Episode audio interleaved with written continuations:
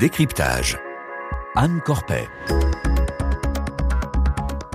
Parvenir à un retour au calme est notre priorité. La violence a coûté trop de vies israéliennes et palestiniennes. C'est ce qu'a lancé le chef de la diplomatie américaine hier à l'issue de sa visite en Israël et dans les territoires occupés. Une déclaration qui cache mal l'impuissance américaine à faire avancer un processus de paix au point mort depuis des années. Les tensions culmine en Israël et en Cisjordanie et lors de sa tournée sur place, Anthony Blinken n'a proposé aucune piste de solution pour apaiser la flambée de violence qui embrasse la région. Les Américains, qui se définissent toujours comme le plus proche allié d'Israël, sont plus préoccupés par la menace iranienne ou la guerre en Ukraine que par l'extension continue des colonies en territoire palestinien.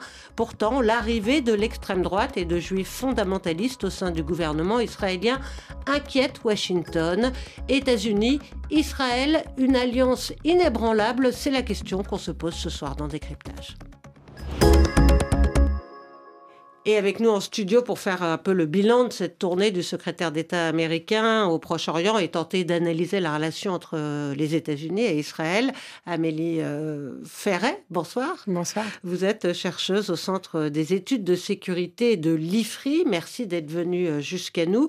Alors avant de quitter Jérusalem, Anthony Blinken a rappelé les grands principes auxquels Washington est attaché. On écoute un, un extrait de sa déclaration au micro de Sami Boukhalifa, notre correspondant à Jérusalem. La vague de violence a causé la mort d'innocents des deux côtés. J'en ai discuté avec le Premier ministre Benjamin Netanyahou, j'en ai parlé avec le président Mahmoud Abbas et avec tous ceux avec qui j'ai pu m'entretenir en Israël et en Cisjordanie.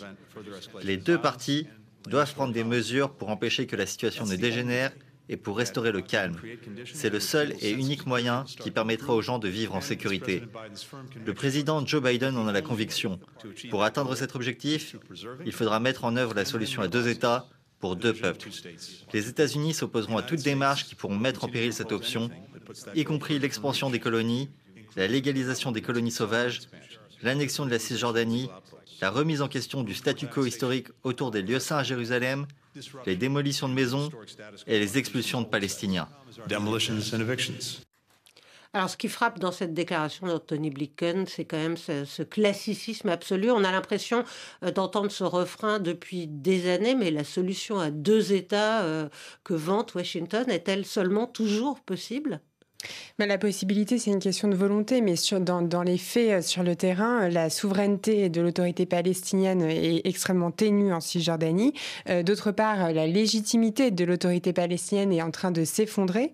Euh, et par ailleurs, la volonté au niveau politique en Israël même de faire une solution à deux États est aussi euh, quasiment inexistante. Donc la solution, effectivement, euh, cette solution à deux États qui euh, fait partie du credo américain, mais qui fait aussi partie du credo européen, paraît difficile, sauf si les États-Unis font effectivement une politique volontariste avec des vraies pressions sur les deux, donc Israël et la Palestine, pour y arriver. Mais en l'état, ça paraît peu, peu probable.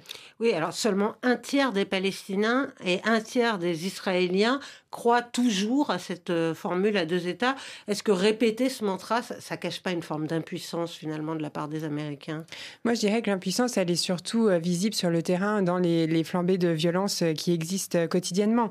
après, ce qui est aussi intéressant de voir, c'est qu'il y a quand même une forme de requalification de la part des Palestiniens de leur lutte, plus nécessairement en termes de lutte nationale, mais en lutte en termes de lutte de droits civiques. Donc, plus la création d'un État palestinien qui apparaît comme extrêmement compliqué, mais simplement euh, sur l'égalité euh, civile euh, qui pourrait exister entre Israéliens et Palestiniens dans le cadre d'une solution à un État ou d'un fédéralisme.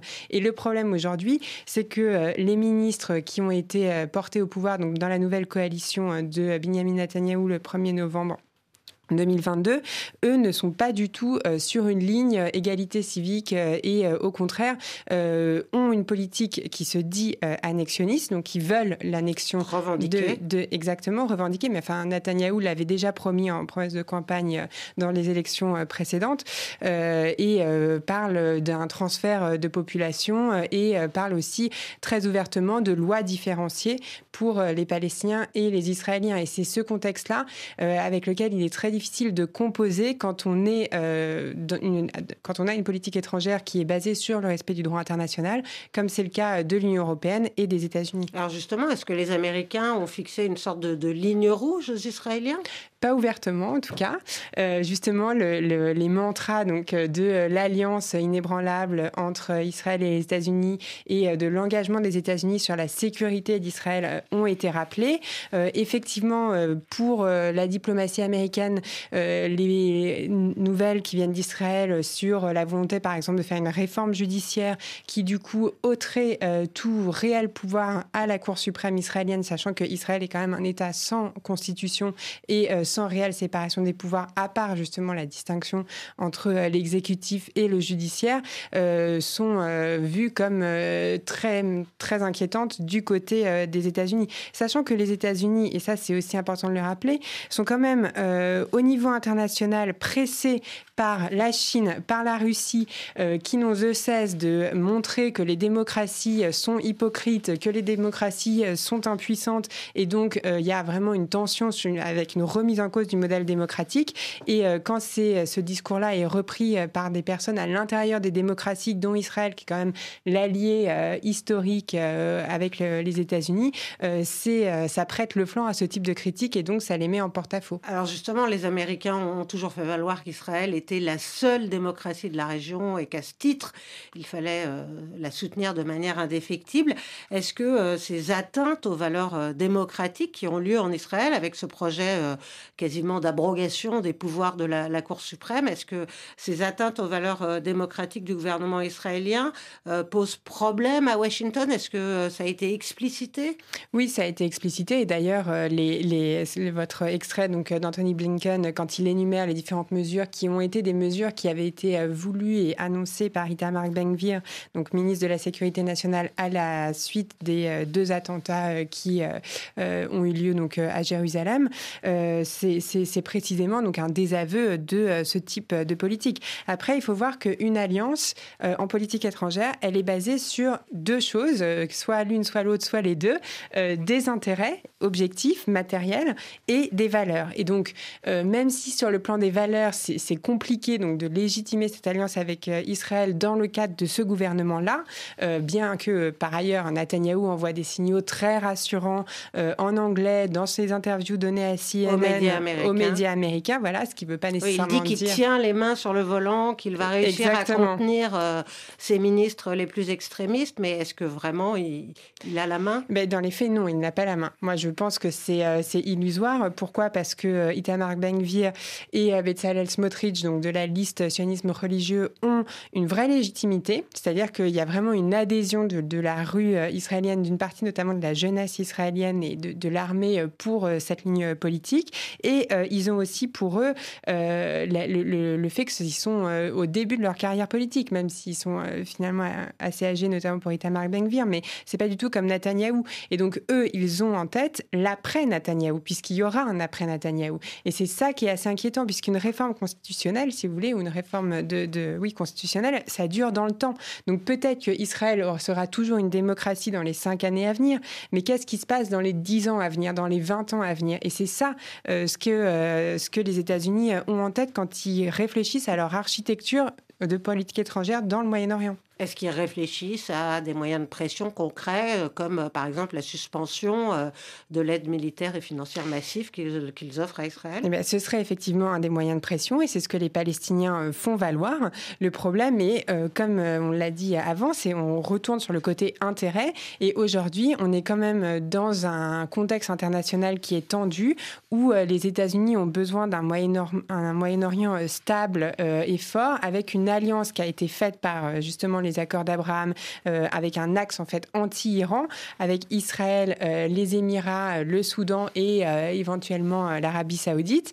Et donc ils n'ont pas du tout, ils pas du tout intérêt à suspendre cette aide militaire dans un contexte où justement il y a des armes qui sont stockées en Israël, il y a des technologies très très intéressantes comme par exemple le dôme de fer qui sont développées en Israël et donc ça paraît très, très. ce serait se tirer une balle dans le pied du point de vue des intérêts. Alors, vous parliez des accords d'Abraham. Hein, ce sont des accords conclus sous le président Trump.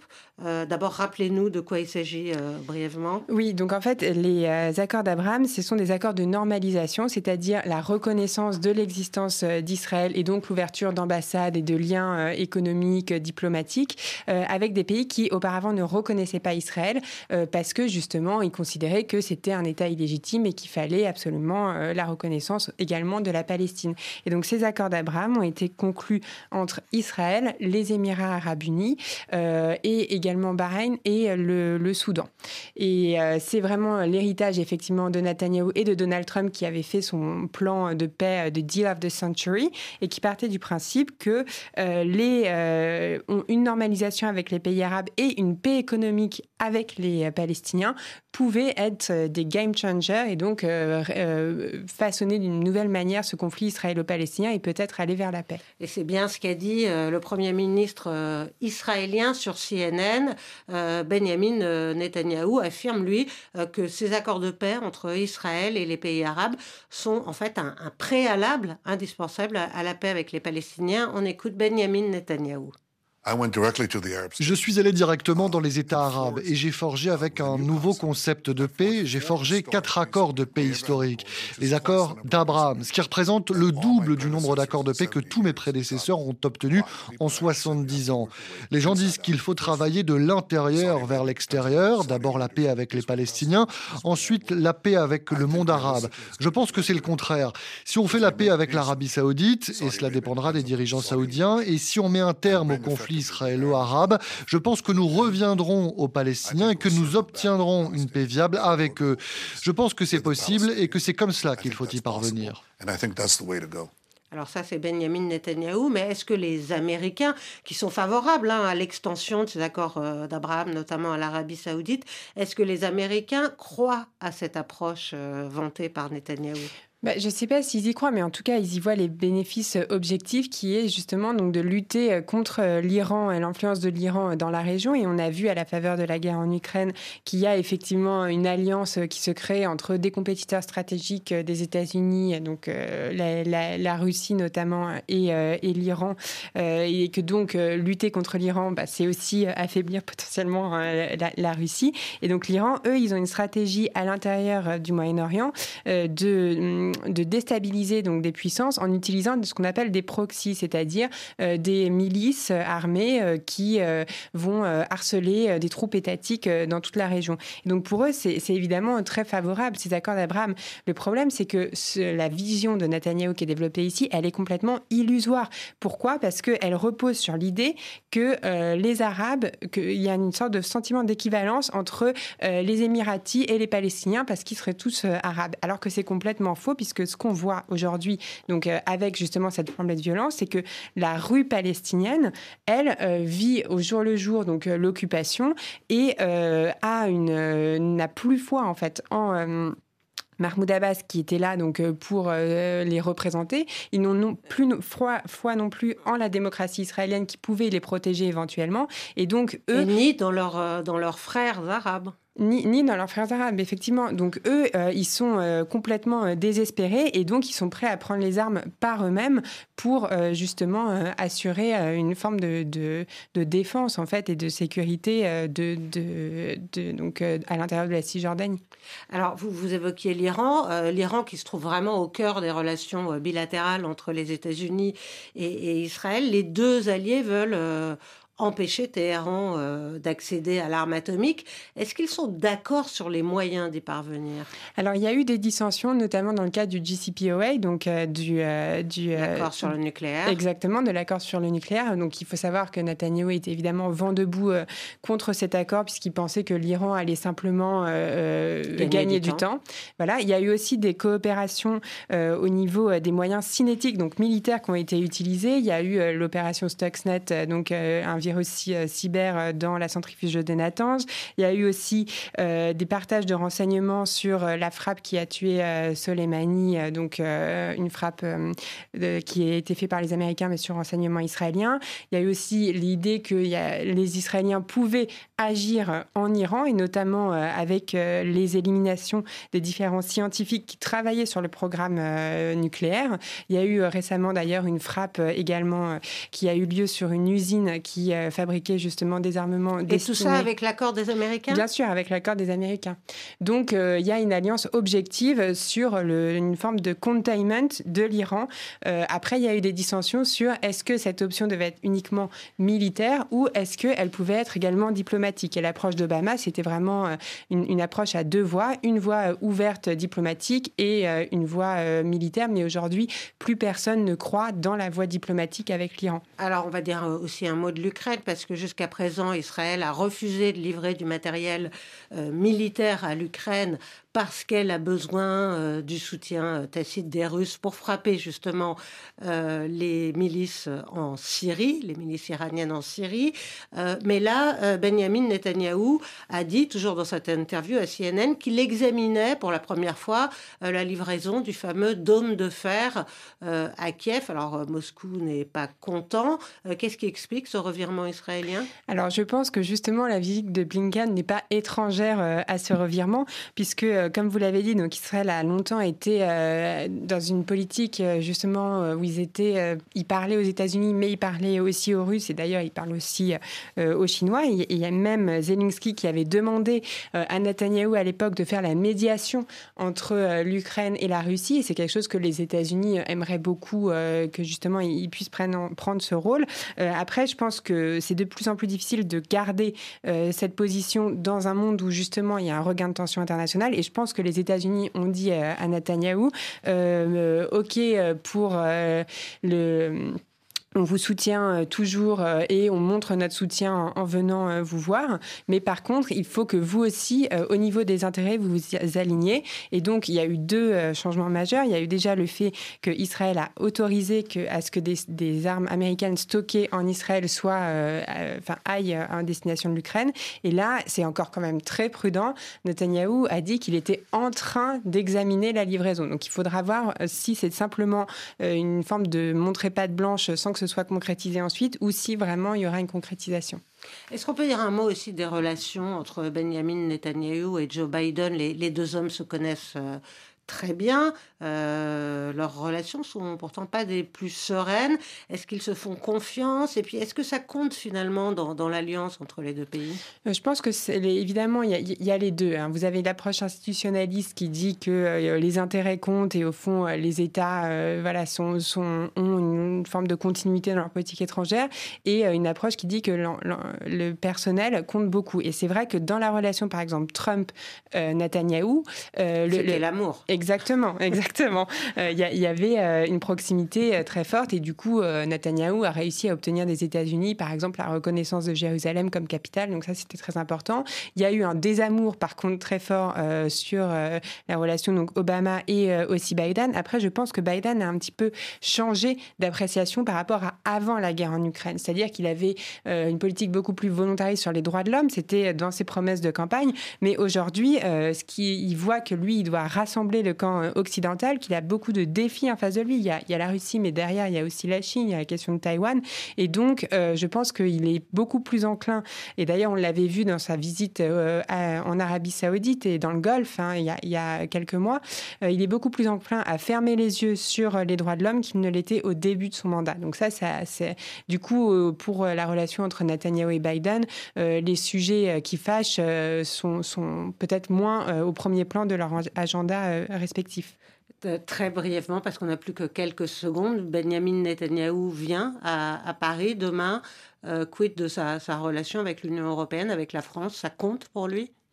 Euh, La relation avec l'Union européenne est compliquée, surtout que lui, il a quand même beaucoup euh, flirté avec les démocraties euh, autoritaires, voire illibérales de, en, Europe. Mais effectivement, dans le cadre de la guerre en Ukraine, à mon avis, on, peut voir un, un, rapprochement ou en tout cas un positionnement de Netanyahou clairement avec l'Union européenne. Amélie Ferret, merci. Je rappelle que vous êtes chercheuse au Centre des études de sécurité de l'IFRI. Merci à Arthur Geoffroy pour la réalisation. Témoin